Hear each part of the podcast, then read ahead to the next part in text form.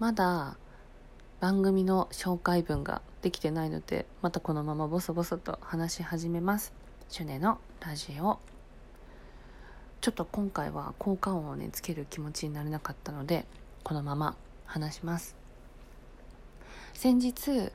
えー、ザッキーさんと柏さんと3人でライブ配信をさせていただきました。で内容は性教育ですね。で30分の予定だったんですけどやっぱりこれは話しきれないねっていうので1時間話をさせていただいてでコメントもねすごくたくさんいただいてであの人生相談の一環として性教育って話をしたつもりだったんですけど私はもう性教育っていうコンテンツっていうかちゃんとね確立して発信してもいいんじゃないかなって思うぐらいやっぱり皆さん関心はあるけどちゃんとね聞いたりとか質問できる場所がないなって本当に感じたのでうん。なのでねこれはもうちょっとこうガツッとね固めて話ができたらいいなって思いました。これはね感想です。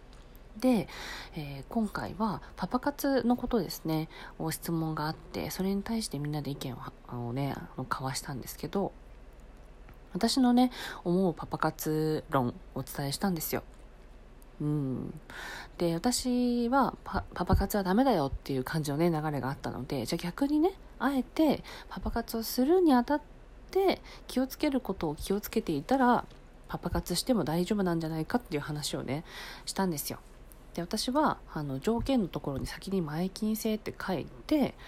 であの個人的なねプライベートな場所で会わないとかそういうのをきちんと理解してくれる人でなおかつねこう怪しい雰囲気になったらきちんと断れる。そういうふうにこうちゃんと整理がね頭の中でこう行く行かないとかね断る断らないっていう整理がきちんとできるんだったらいいんじゃないかって話を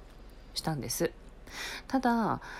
なんとなくねそのライブ配信が終わった後に自分の中でそれが無責任だったかどうかなんかちゃんとねあのアドバイスできていたかどうかって気になっちゃって。なので次の日か次の次の日かなにパパ活サイトに登録して、えー、サバを読んで29歳の北野ちゃんっていう名前で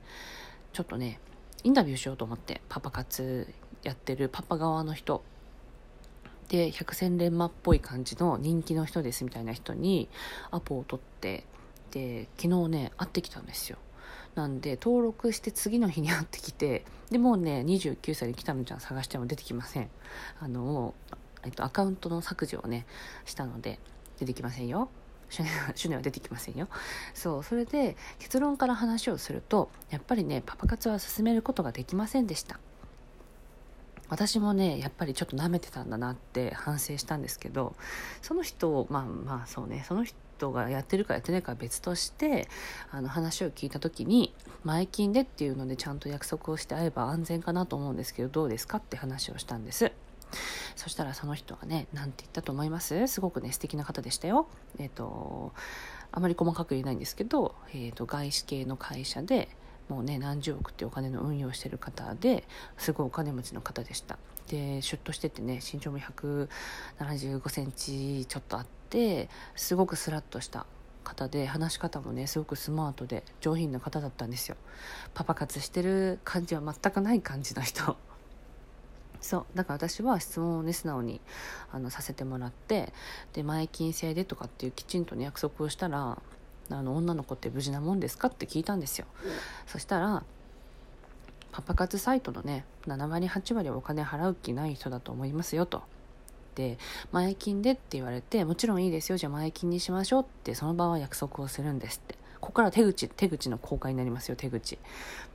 で当日ねお会いしますと。で女の子の方からお金をね先にくださいって、まあ、言いにくいかもしれないけど一応約束なんでって話をすると思うんですね女の子の方から。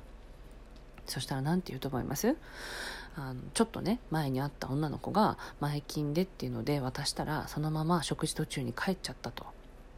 なのでそれがちょっとトラウマだからきちんとね食事というか、まあ、楽しい時間を過ごしてから払うんでもいいかなって聞くんですよ。そこでねいえ前金でくださいっていうメンタルを持ててたらね素晴らしいですよ。でもそこでああそうかと。前金でねそういう風なリスクがあるから終わってから払いたいんだけどどう？って相談されてそっかってもしねあこのこれを聞いてるあなたが優しい子でねそっかと食事するだけで、まあ、もちろんねいい人そうだしいいですよと言いましょう。でまあ2時間3時間ねおしゃれなお店か居酒屋さんかは知らないですけど食事をしましょう。でそれを終わった後に「いやごちそうさまでした」と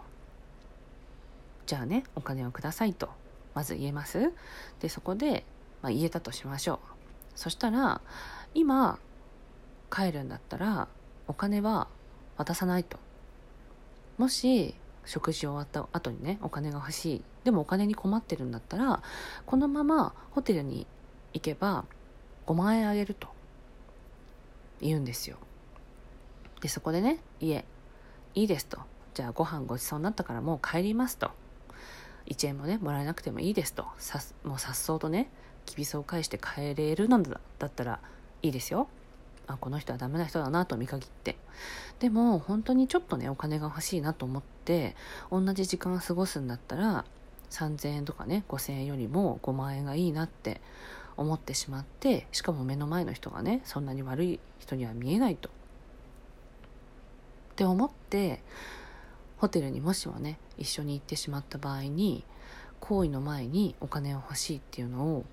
言えずに行為が終わった後にお金を絶対にもらえるっていう確証もないんですよ。ごめんなさい。そう。ってことは最初から前金の約束って約束できていたようでできてないそれで最終的にホテルから出た後にお金を払わずに帰られてしまったらその日の時間全て搾取をされてしまって終わるんですよ。でもこれがねドラマじゃなくって生の人間から私が聞いた話でもう聞きたてですよ。昨日聞いたばっかりだから。でね昨日ちょっといろいろ収録があったからちょっと話せなかったんですけど割とねああなるほどなって思いました。うん。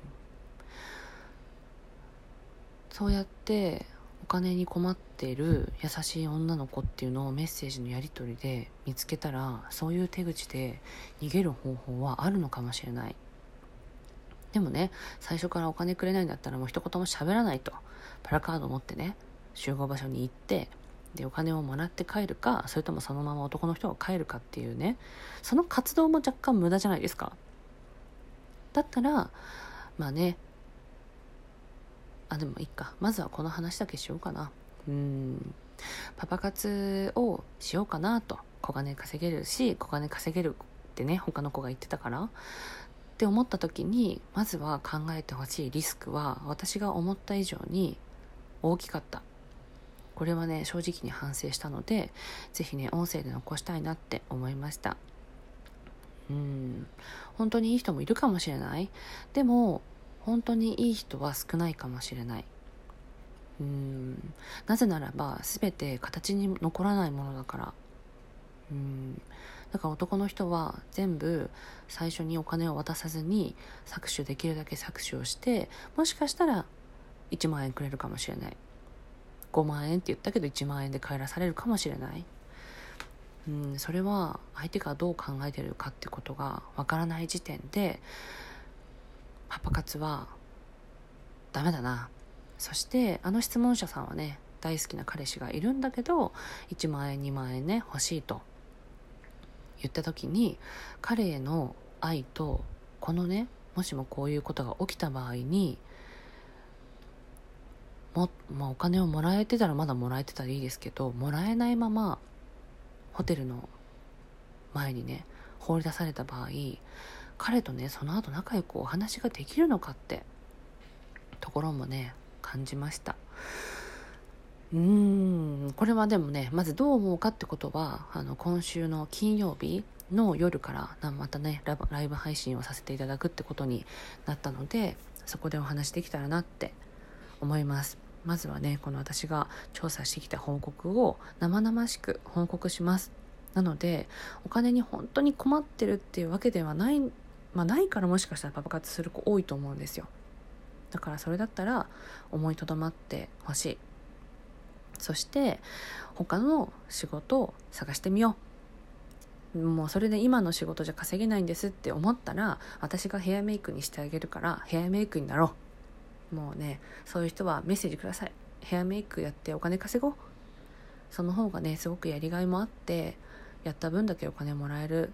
世界もあるしまあ楽ではないけどでもそれよりもねやりがいとか楽しさってことも感じられると思うからヘアメイク募集中です。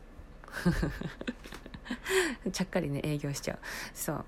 なのでねお金に困った場合に本当に大切な人がいるって思うのであればパパ活はやめよう。終わり。